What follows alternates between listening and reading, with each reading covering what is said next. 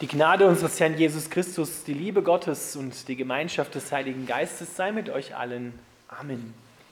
Unser heutiger Predigtext steht im Römerbrief im ersten Kapitel, die Verse 13 bis 17.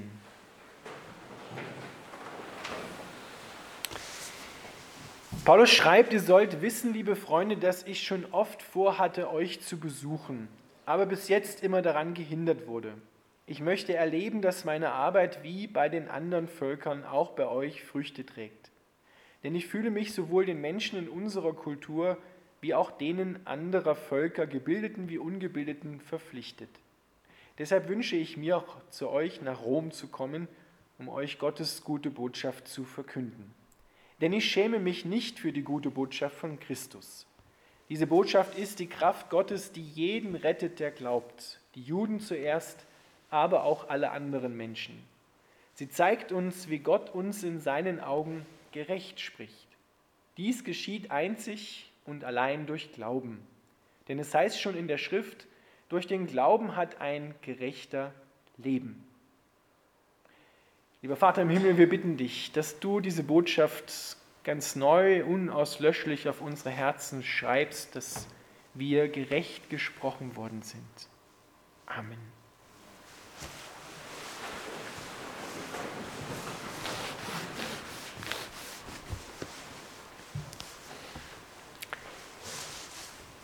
Wenn man die Menschen so fragen würde, wie sie sich sehen und beurteilen, dann würden die meisten wahrscheinlich sagen, ja, so unterm Bruchstrich gesehen bin ich eigentlich gar nicht so schlecht und gar nicht so schlecht unterwegs. Sie meinen, dass sie vielleicht ein paar kleine Macken haben, aber doch im Großen und Ganzen ein gutes Herz, also doch ganz in Ordnung sind. Dem würden auch viele Christen zustimmen, dass wir vielleicht sagen, ja, so 90 Prozent unseres Lebens sind eigentlich ganz okay und Gott hat eigentlich mit uns einen ganz guten Fang gemacht. Aber 10 Prozent unseres Lebens, da brauchen wir Gott, dass er da hineinkommt und unser Leben ein bisschen aufpoliert. Diese 10 Prozent bieten wir dann Jesus an und hoffen, dass er damit zufrieden ist. Das ist so das Urteil was viele Menschen über sich und einschließlich auch Christen über sich fällen oder denken, dass sie so unterwegs sind. Ich nehme mich da teilweise gar nicht aus davon. Das ist so menschlich gesehen unser Urteil. Hören wir einmal, was Paulus schreibt, was Gottes Urteil über uns Menschen ist. Im dritten Kapitel schreibt Paulus von Gott, keiner ist gerecht nicht ein einziger. Keiner ist klug, keiner fragt nach Gott. Alle haben sich von Gott abgewandt, alle sind für Gott unbrauchbar geworden. Keiner tut Gutes, auch nicht ein einziger. Das mit den 90-10, das scheint so nicht ganz zu funktionieren in Gottes Augen. In Gottes Augen sind wir zunächst einmal 100 Prozent nicht brauchbar und nicht gerecht. Das ist, wenn wir das mal so hören, ein hartes Urteil. Jesus schreibt in Matthäus 5,20, sagt er, wenn eure Gerechtigkeit nicht die der Pharisäer und Schriftgelehrten nicht bei weitem übertrifft, so werdet ihr gar nicht in das Reich der Himmel hineinkommen. Jetzt muss man sich mal klar machen, was Jesus da sagt. Die Pharisäer und die Schriftgelehrten, das waren sozusagen die Meister im Gebote halten. Die haben es bis aufs i-Tüpfelchen versucht, die Messlatte, die sie glaubten überspringen zu müssen, ja, haben kräftig Anlauf genommen und haben noch 30 Gebote draufgepackt und haben versucht, das zu überspringen und so gerecht zu werden vor Gott. Nicht nur vor Gott, vor sich selbst auch und vor den Mitmenschen. Und jetzt sagt doch Jesus glatt, wenn ihr nicht noch besser seid als die Pharisäer und Schriftgelehrten, die es schon ziemlich weit gebracht haben, dann kommt ihr nicht hinein in das Himmelreich. Das ist ja eine glatte Beleidigung. Paulus schreibt, ich schäme mich des Evangeliums nicht. Das Wort, was da im Griechischen steht, könnte man auch übersetzen mit, es greift mich an, das Evangelium. Ich finde das Evangelium ist anstößig. Und Paulus sagt, es stößt mich nicht mehr, müsste man hinzufügen, an. Ich fühle mich nicht mehr angegriffen. Er fühlte sich sehr angegriffen durch das Evangelium, so sehr, dass er die, die daran geglaubt hat, verfolgt hat, umgebracht hat. So sehr angriffig und anstößig fand er das Evangelium. Warum sagt Jesus so etwas, dass wir noch besser sein müssen als die Pharisäer, damit wir gerecht vor Gott werden, damit wir hineinkommen in das, was Gott uns verheißen hat? Ich glaube, Jesus überspitzt das ganz bewusst, weil er möchte, dass wir schnell frustriert sind. Und zwar schnell frustriert sind von uns selbst. Von dem, was wir vorhaben, was die Zielrichtung unseres Lebens ist, wo wir immer versuchen, los von Gott, also gottlos zu leben. Und aus eigener Kraft, aus eigener Anstrengung, aus eigener Klugheit gerecht zu werden. Jesus möchte, dass wir da schnell frustriert sind, damit wir umkehren hin zu Gott, damit wir in seine Arme laufen und damit wir sein Geschenk der Gerechtsprechung empfangen. Was heißt es, gerecht zu sein vor Gott? Recht sein, gerecht sein ist immer ein Beziehungsbegriff. Das heißt, wem gegenüber bin ich gerecht? Gott sagt, du musst mir gegenüber gerecht sein. Und da kommt es nicht auf deine Taten an, auf das, was du so einzeln tust, sondern auf das, wer du bist. Auf dein Sein kommt es an, denn aus dem Sein vor Gott fließen auch die dementsprechenden Taten heraus. Und wenn du dort auf dem falschen Weg, in der falschen Richtung unterwegs bist, dann bist du bei Gott nicht gerecht. Gott ging es nie darum, dass du einen Katalog an Aufgaben oder Herausforderungen erfüllst, und dann Gott dich sozusagen benotet und sagt, okay, du hast es geschafft oder du nicht. Sondern das Urteil Gottes ist es nach dieser Weise, keiner ist gerecht. Weil gerecht zu sein, das ist etwas, was nur Gott uns zusprechen, uns schenken kann. Und deswegen ist Jesus Christus gekommen, damit wir vor Gott gerecht werden, damit wir vor Gott recht sind, so wie wir sind. Und so nimmt er alles das, was wir im Leben so unternommen haben und wo wir uns dann auch schuldig gemacht haben, auf sich, identifiziert sich ganz mit uns, trägt es ans Kreuz, damit wir dann nachher seine Gerechtigkeit empfangen. Es ist also ein Geschenk. Aus eigener Kraft, aus eigener Leistung kann das kein Mensch schaffen. Nun können wir uns ja fragen, warum ist das Evangelium denn so anstößig? Warum ist es so, so ein Angriff auf das, was wir machen? Malt so ein großes Fragezeichen an unser Leben hinan. Schauen wir uns mal drei Punkte an. Das erste, was wir sehen, ist, die Erlösung, die wir bekommen, ist ein Geschenk. Es ist gratis. Nicht umsonst, aber es ist gratis.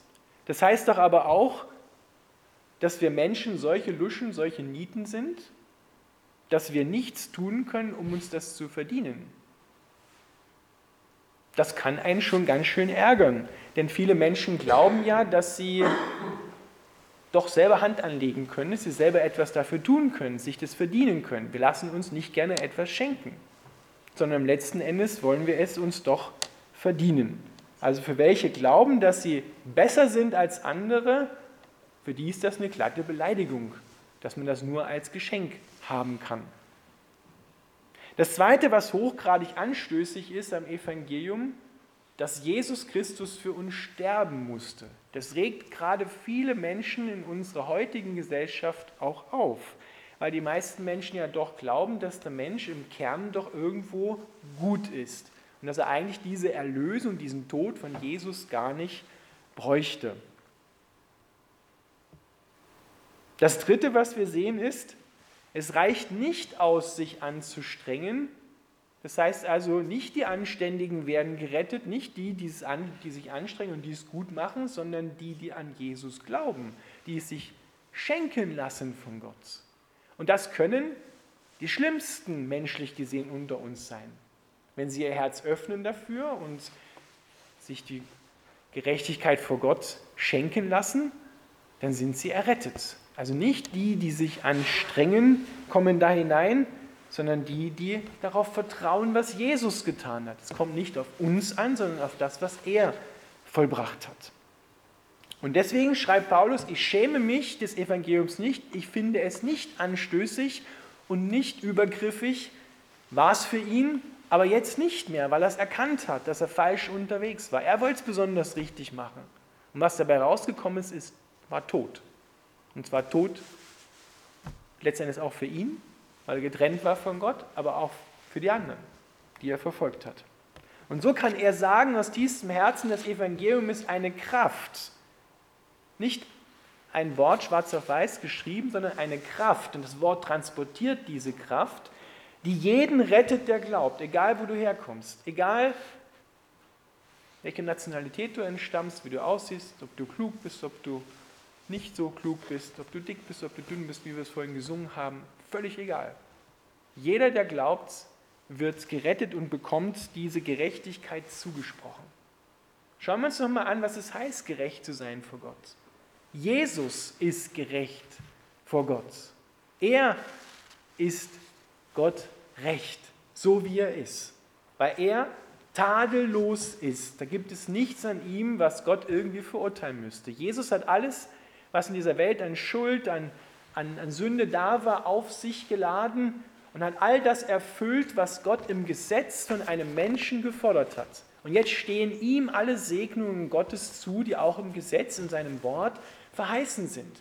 Und Jesus sagt, pass auf, wenn ich dich gerecht spreche, dann stehst du an demselben Platz wie ich. Du bist genauso tadellos wie ich. Du bist genauso gerecht wie ich. Dir stehen genauso alle Segnungen Gottes zu. Er wird dich genauso versorgen wie mich. Es ist fast unglaublich. Wir, wir können es und sollen es glauben, aber das ist eine unglaubliche Botschaft. Gerecht zu sein, genauso wie Jesus. Gott liebt dich genauso wie Jesus. Weil er schaut nämlich nicht auf deine Fehler, er sieht dich nicht in deinen Sünden, sondern er sieht dich in Jesus. Gott schaut auf Jesus und sieht dann erst dich. Zuerst sieht er immer Jesus. Damals in Israel, auch zur Zeit von Jesus, war es so, dass wenn jemand etwas, eine Schuld auf sich geladen hat, also etwas verbrochen hatte, dann musste er in den Tempel gehen und ein Tier opfern. Je nach Vergehensgröße war auch die Größe des Tiers. Ja, von Taube angefangen bis zum Stier. Wenn also jemand mit einem Lamm durch die Straßen gegangen ist, gekauft hat, durch die Straßen gegangen ist, hin zum Tempel, dann haben alle Leute geschaut, und wussten, der hat irgendwas Gröberes gemacht. Weil die Größe des Tiers hat er schon ausgedrückt. So ist er durch die Straßen gegangen und alle haben vielleicht sogar die Nase gerümpft ja, und haben gesagt, na, wer weiß, was der gemacht hat. Und der geht ja schon zum dritten Mal in diesem Monat vielleicht. Aber als er in den Tempel gekommen ist, in den Tempelbezirk, hatte der Priester keine Augen mehr für den, der da kommt, sondern er hatte nur noch Augen für das Lamm.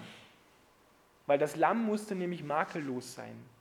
Es durfte keinen einzigen Fehler haben. Und genauso sieht Gott dich. Er schaut zunächst einmal nicht auf dich, sondern er schaut erst auf das Lamm, auf Jesus. Und er findet an ihm keinen Fehler. Und weil er an ihm keinen Fehler findet, findet er auch keinen Fehler, den er verurteilen müsste, mehr an dir, der du dem Lamm vertraust. Das heißt, wenn er dich verurteilen würde, müsste er erst einen Fehler an dem Lamm finden, an Jesus, und dann einen Fehler an dir. Weil alles, was du gemacht hast, jemals machen wirst, von dem du noch nicht einmal weißt, dass du es machen wirst, hat Jesus schon bezahlt. Die Rechnung ist schon beglichen. Das heißt, wenn du an Jesus glaubst, ist dein, deine Schuld, dein Sündenkonto nicht nur auf Null gestellt und du musst dich jetzt anstrengen, dass du Positivpunkte sammelst und ja keine Negativpunkte mehr kriegst, sondern dein Konto ist komplett aufgefüllt worden zu 100 Prozent. Und du kannst es nicht mehr runterleeren, weil Jesus schon für alles bezahlt hat. Jesus hat für alles schon gesorgt. Es ist alles vorhanden. Deswegen hat er gesagt, es ist vollbracht. Nicht nur, ich bin jetzt hier gestorben am Kreuz, es ist vollbracht, sondern es ist vollbracht über jeder Notsituation deines Lebens. Es ist vollbracht. Es ist schon alles da, schon alles vorhanden. Das heißt es, gerecht zu sein. Du bist mir recht so wie mein Sohn. Wenn du an Jesus glaubst, dann kann Gott seine Augen nicht mehr von dir lassen. Er kann seine Augen nicht mehr von dir lassen. Weil er sieht Jesus in dir und an dir und du in Jesus und Jesus, du in Jesus und Jesus in dir. Deswegen kann er seine Augen nicht mehr von dir lassen und du bist die Freude des Vaters, weil Jesus die Freude des Vaters ist. Bist auch du die Freude des Vaters. Weil, Jesus, weil Gott so begeistert ist von seinem Sohn, ist er so begeistert von dir, weil du an ihn glaubst. Das heißt es, recht zu sein vor Gott. Merkt ihr, da geht es nicht darum, etwas zu tun, sondern geht es darum, etwas zu sein. Und aus diesem Sein, aus diesem Wissen heraus, wie Gott dich anschaut, fließt dann auch das rechte Tun. Weil du gefällst ihm ja schon. Und daran kannst du auch nichts mehr ändern, dass du irgendwann an den Punkt kommst, wo er sagt, so jetzt reicht's. Jetzt ist das Maß voll, jetzt hast du dein Konto entleert und jetzt geht nichts mehr. Sondern du hast das Wohlgefallen des Vaters. So wie Gott gesagt hat über Jesus, dies ist mein lieber Sohn, an dem ich großen Wohlgefallen habe, sagt er das auch über dich, weil du in Jesus bist und er in dir. Und deswegen kann Paulus sagen, ich schäme mich des Evangeliums nicht, weil das ist die Botschaft, die Kraft, die jeden Menschen rettet, egal was er gemacht hat. Jesus hat für alles, ist für alles aufgekommen. Das müssen wir ganz neu verstehen. Denn wenn du vergessen hast, dass du gerecht gesprochen worden bist, dann beginnen alle anderen Probleme. Und dementsprechend ist auch zunächst einmal die Lösung für alle Probleme ist, dass du dich wieder erinnerst oder erinnern lässt, dass du gerecht gesprochen worden bist. Wie du bist in Gottes Augen. Das meint es ja, gerecht gesprochen worden zu sein. Freigesprochen worden zu sein. Deswegen kann Paulus dann schreiben im Römerbrief im 8. Kapitel gleich im ersten Vers, es gibt keine Verurteilung mehr für die, die in Christus sind. Egal was passiert ist, das Urteil über dich lautet immer Freispruch. Immer. Egal mit was du kommst. Es lautet immer Freispruch. Du bist raus aus dem Gerichtssaal. Das Urteil Gottes steht fest über dich. Und es lautet, dies ist mein lieber Sohn, meine liebe Tochter, an dem ich großen Wohlgefallen habe. Daran ändert sich nichts mehr. Du bist gerecht gesprochen, ein für allemal, weil Jesus ein für allemal gestorben ist für jeden Menschen. Er ist das perfekte Lamm. Und erinnere dich daran, wenn wieder mal in deinem Leben Sorgen, Schwierigkeiten kommen, dass du dort dir bewusst machst, aus dem Blickwinkel, wir Menschen können das Gott sei Dank, aus dem Blickwinkel Gottes dich anschaust und siehst, ja, der schaut ja jetzt gar nicht Zunächst einmal auf mich. Er sieht mich nicht mehr in meinen Sünden, sondern er sieht nur noch Jesus in dir und das, was Jesus schon getan hat und was er durch seine Kraft in dir vollbringen kann. Wenn du davor stehst vor einer Sorge, vor einer Schwierigkeit und denkst, oh Gott, oh Gott, das schaffe ich nicht, dann schaut Gott nicht da auf dich und sagt, na, das wird er jetzt vergeigen, sondern er schaut auf Jesus und sagt, na, das wird er schaffen, weil Jesus es geschafft hat. Das ist Gottes Blickwinkel. Und da brauchen wir ein ganz ein erneuertes Denken, geöffnete Augen des Herzens, dass wir das sehen und ergreifen können. Gott hat eine ganz andere Meinung von dir, als wir manchmal glauben. Und jetzt weißt du auch, zum Anfang der Predigt habe ich gesagt, wir, wir denken manchmal so, naja, so 90 Prozent sind wir ganz in Ordnung und, und 10 Prozent, da brauchen wir Gottes Hilfe. Nein, du brauchst zu 100 Prozent Gottes Hilfe. Du bist zunächst einmal zu 100 Prozent daneben und dann bist du zu 100 Prozent in Ordnung. Zu 100 Prozent geliebt, zu 100 Prozent gewollt, zu 100 Prozent gerecht gesprochen, zu 100 Prozent wirst du auch bei Gott immer ans Ziel geführt. Das ist Gottes Plan für dein Leben. Gerecht gesprochen zu sein ist das Wichtigste, was wir im Leben überhaupt empfangen können. Und das kann man sich Gott sei Dank nicht verdienen, weil dann würden nur noch die, die Besten sozusagen menschlich gesehen unter uns das vielleicht erreichen. Ja, Gott sei Dank hat es Gott nicht so gemacht, sondern es erreichen die, die vertrauen, die ans Ende mit sich selber gekommen sind. Die sagen, so, ich kapituliere, weil alles, was ich hier versucht habe, um mich ins rechte Licht zu Rücken ist daneben gegangen. Aber jetzt sehe ich, ich stehe ja schon im Licht. Ich muss nicht überall wohin kommen, sondern ich komme schon von woher. Ich bin schon angekommen und komme von meinem Zuhause her und muss nicht erst dahin mich auf den Weg machen. Du hast schon empfangen und jetzt kannst du austeilen. Amen.